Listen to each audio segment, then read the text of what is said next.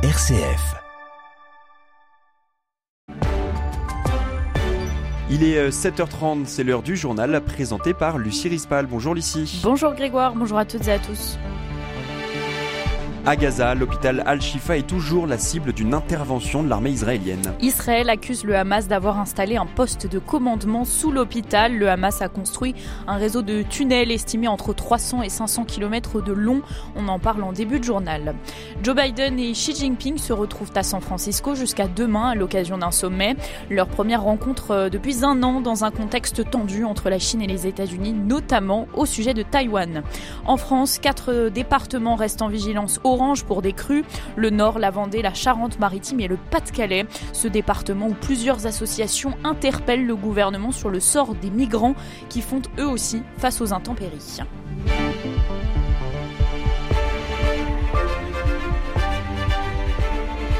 L'armée israélienne poursuit son intervention dans l'hôpital Al-Shifa de Gaza. Tsahal avait publié, euh, publiquement pardon, averti à maintes reprises que l'utilisation militaire continue de l'hôpital Al-Shifa par le Hamas mettait en danger son statut de protection au regard du droit international.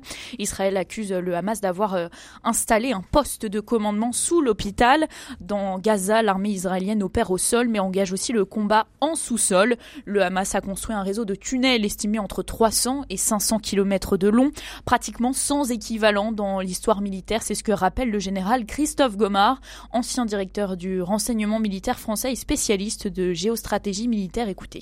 Le seul exemple dans l'histoire militaire qui existe, me semble-t-il, c'est au sud-Vietnam. Les tunnels dans, une zone qui s'appelait Kuchin, ou une ville qui s'appelle Kuchin au sud-Vietnam, et dans lesquels les Américains ne, sont jamais réellement venus à bout.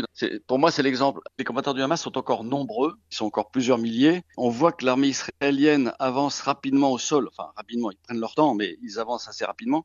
Ils ont face à eux des combattants du Hamas qui apparaissent et qui mènent un combat de guérilla pour disparaître dans les tunnels ou dans les, sous-sols. C'est quelque chose qui est compliqué. Donc j'imagine qu'ils vont boucher petit à petit ceux qui ont été reconnus, quitte à laisser enfermer des combattants du Hamas. J'ai cru comprendre qu'ils avaient inventé des explosifs qui faisaient des espèces de mousse qui, bouchaient les, entrées. Je crois qu'ils ont développé ça assez récemment et ils utiliseront sans doute ce, ce nouveau type de moyen pour tenter de boucher les tunnels et empêcher les combattants du Hamas d'en sortir. Le Conseil de sécurité de l'ONU appelle à des pauses et des couloirs humanitaires dans la bande de Gaza. La plus haute juridiction de l'ONU se prononce aujourd'hui sur des allégations de torture en Syrie qui, selon les enquêteurs, ont tué des dizaines de milliers de personnes dans la première euh, affaire devant la justice internationale sur les, exactions du régime euh, durant la guerre civile. L'actualité internationale, c'est aussi l'APEC, la coopération économique pour les pays, les pays d'Asie-Pacifique. Joe Biden et Xi Jinping se retrouvent donc à l'occasion de ce sommet qui est à San Francisco. Leur première rencontre depuis un an dans un contexte tendu entre les deux pays, notamment au sujet de Taïwan. C'est l'enjeu majeur de ce tête-à-tête. Taïwan est l'objet de velléités chinoises contrariées par euh, les États-Unis. Elle est au cœur d'une bataille diplomatique, économique, mais aussi technologique. Il faut dire que Taïwan est le premier producteur mondial de semi-conducteurs essentiels au développement des intelligences artificielles. Voici l'analyse de Jean-Éric Brana, spécialiste des États-Unis et maître de conférence à l'université Panthéon-Assas. Alors, les Chinois ont promis qu'avant euh, le centième anniversaire de la République, il y aurait euh, une réunification de la Chine. On, sait que dans l'agenda du président Xi, il y a euh, cette promesse hein, de faire revenir Taïwan dans le giron chinois. C'est quelque chose que les Américains redoutent, d'abord parce qu'ils sont en soutien de Taïwan depuis maintenant de longues années, qu'il y a un problème stratégique avec le détroit de Taïwan. Vous savez la moitié du commerce mondial passe par ce détroit. Et euh, il y a donc une inquiétude que l'hégémonie de la Chine fasse que ça puisse euh, influer euh, sur les flux dans cette région, les flux commerciaux. Taïwan est producteur de semi-conducteurs, le premier dans le monde, et tout cela avec la technologie qui a pris autant de place dans notre vie, doit rester indépendant aux yeux des Américains et ne pas tomber dans un giron chinois. Notez aussi que le président américain Joe Biden a déclaré en conclusion d'une conférence de presse qu'il considérait toujours son homologue chinois comme un dictateur. Nous avons préféré les retrouvailles à la vengeance et l'unité à la fracture. C'est par ces mots que le Premier ministre espagnol a tenté de rassurer les députés et les citoyens hier lors de son discours d'investiture, ou plutôt pour se justifier. Oui, car le Parlement doit voter aujourd'hui pour le reconduire dans ses fonctions de Premier ministre, un vote qui devrait être en faveur du leader socialiste car il a conclu un accord accord clé avec les indépendantistes catalans. Leur voix était essentielle au Premier ministre sortant pour se maintenir au pouvoir. Plusieurs membres de ce parti, dont son président, vivent en exil. Pour obtenir leur soutien, Pedro Sanchez leur offre donc un accord d'amnistie, accord qui permet de rester au pouvoir mais qui promet un mandat compliqué donc pour le chef de ce parti. L'historien Benoît Pellistrandi nous explique les fractures qui se dessinent en Espagne. C'est des questions de constitution et des questions morales. C'est-à-dire qu'il y a l'idée qu'il y a deux poids, deux mesures. Vous avez, en tant que dirigeant de la Catalogne, détourné euh, des fonds pour une action politique qui est illégale, eh bien, vous n'avez aucune conséquence. Et puis, l'accord ne se limite pas à l'amnistie. L'accord prévoit éventuellement de céder 100% des impôts qui sont euh, levés en Catalogne et qui restent en Catalogne, qui soient réservés à la Catalogne. Donc, c'est la rupture du principe d'égalité entre les Espagnols. Alors, en plus, avec un vrai risque politique pour Pedro Sanchez, c'est que si on apprend qu'en Espagne, il n'y a plus de péréquation solidaire entre les régions, euh, imaginez comment vous allez, au niveau européen, réclamer de la péréquation entre nations riches et, nations moins riches. Comment vous allez dire aux Allemands, aidez-nous parce qu'Espagnols, on est moins riches, alors que les Catalans ne versent plus rien au budget de l'État. Et puis, il y a le sentiment très fort qu'on est en train de redéfinir les équilibres institutionnels de l'Espagne, et c'est simplement une moitié qui le fait contre l'autre moitié. 7h36 sur RCF en France. Quatre départements restent en vigilance orange pour crues.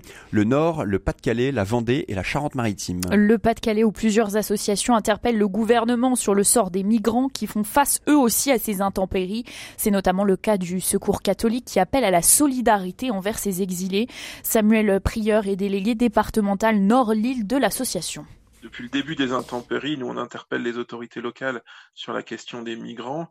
L'enjeu, c'est que évidemment, il y a énormément de moyens qui ont été mis, je dirais, sur la population dite classique, euh, ceux qui ont une habitation en dur, mais pour les exilés qui sont à Calais, rien n'a été mis en place pour leur permettre de sortir des conditions aujourd'hui, ou si peu que ça n'a touché qu'une très faible partie de la population des personnes qui se retrouvent à Calais. Ils ont les pieds dans l'eau, ils prennent la flotte comme jamais sur la figure toute la journée, et on a besoin de l'État. On attend encore des réactions pour que au moins une zone de mise à l'abri au sec puisse leur être proposée. Mais euh, pour l'instant, rien ne vient. Dans le reste de l'actualité, dix stèles juives ont été dégradées hier dans un cimetière militaire allemand de la Première Guerre mondiale à Moulins-sous-Touvent, c'est euh, dans le département de l'Oise, des actes condamnés avec la plus grande force par euh, le président Emmanuel Macron. La loi de programmation des finances publiques pour la période 2023-2027 a été définitivement adoptée hier par le Parlement via le via le rejet pardon, sans surprise d'une nouvelle motion de censure à l'Assemblée nationale. Et on termine euh, ce journal avec un mot du Beaujolais nouveau. C'est une tradition que les amateurs de vin ne rateraient pour rien au monde.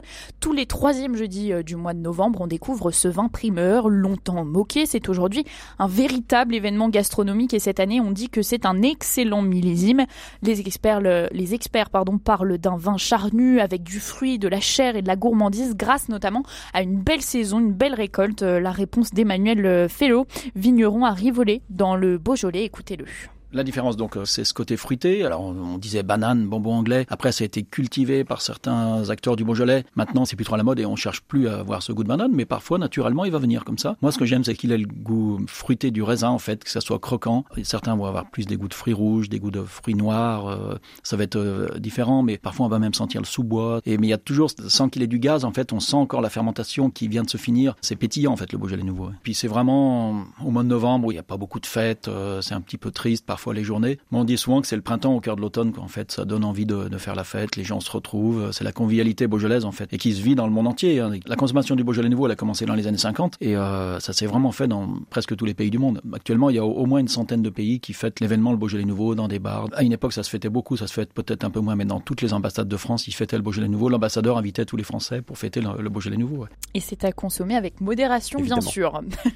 et puis pour euh, finir ce journal, euh, une petite page culture. Est-ce que vous regardé la série The Crown, Grégoire. Alors j'en ai entendu beaucoup de bien. C'est la série sur la reine d'Angleterre, Elisabeth II, sur Netflix. Eh bien, elle se conclut euh, avec un événement un petit peu ultra sensible pour toute la monarchie britannique. C'est la mort de la princesse Diana. C'est la fin de la série qui se termine donc avec, ça- avec cet événement euh, tragique. Et ben c'est effectivement un, un événement attendu aussi par les fans de la série. Merci beaucoup Lucie Rispal. La matinale, c'est aussi tout ce que vous devez savoir de l'actualité. Rendez-vous demain à 7h30.